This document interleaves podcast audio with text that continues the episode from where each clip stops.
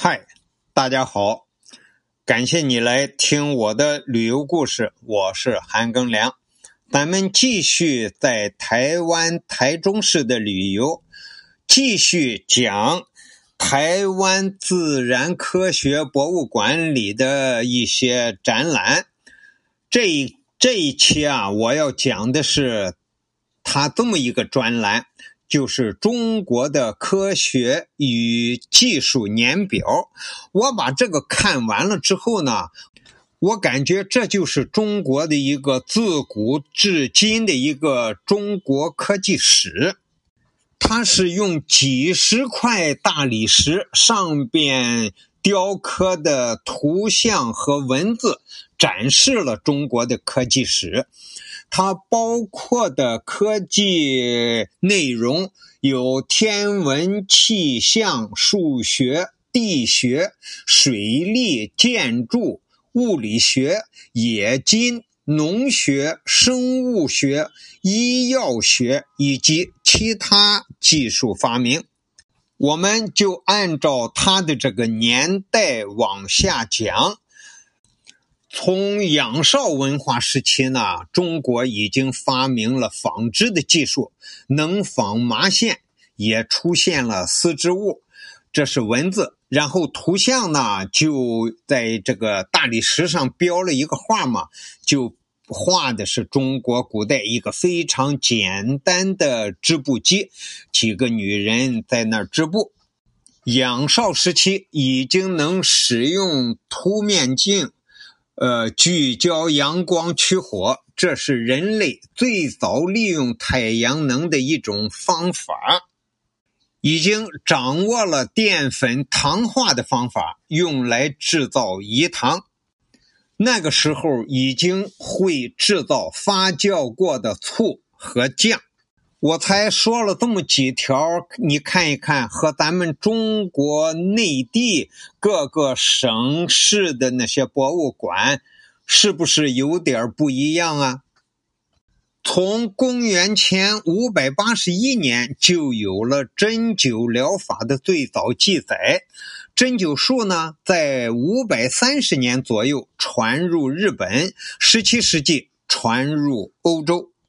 探矿业已经相当发达，考古发现有的矿井深达五十多米，在找矿、选点、开采、运输、井下通风、排水等技术方面，已经积累了许多经验。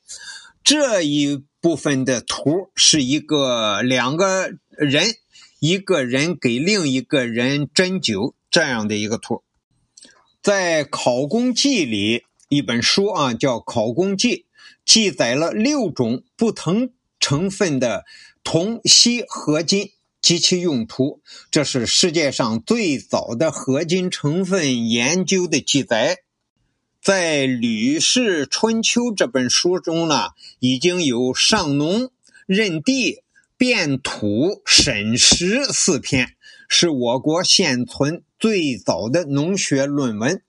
这个文字配的图是一个老农民在后边长着犁，前面一个牛拖着这个犁正在耕地。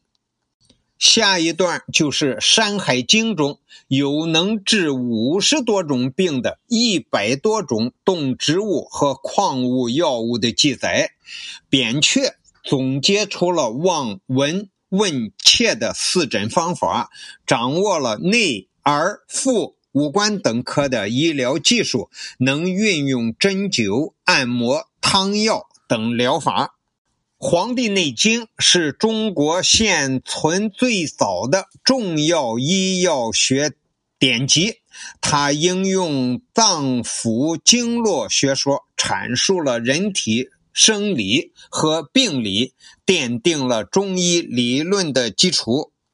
公元前四世纪。魏国西门豹修建灌溉农田的大型渠道漳水十二渠。公元前二五六到公元前二五一年间，秦国的李冰父子主持修建著名的都江堰水利工程，渠道上设置了水尺，测量水位，合理的控制分水流量，保证分洪灌溉，使成都平原成为天府之国。公元前四世纪有声音共振现象的记载。公元前四世纪，名家提出物质无限可分和运动着的物又动又静的观念。墨子中有载有关于力学、光学和声学的研究成果，比如杠杆作用。针孔成像以及平面镜、凹面镜、凸面镜成像等等，在世界上首先提出光线直线前进的看法，还提出了原子概念。考古发现，有些西汉初的尸体保存至今仍十分完好，表明当时已有相当先进的尸体防腐技术。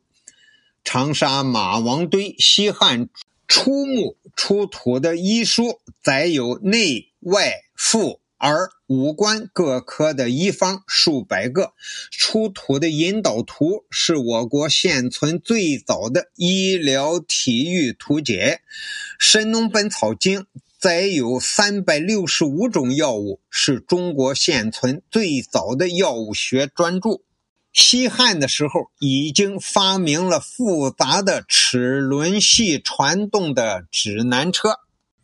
这些中国科技史啊，非常多，非常长。咱们这一期啊，先讲到这儿。呃，那以后再讲下一期。感谢你的收听，咱们下期再见。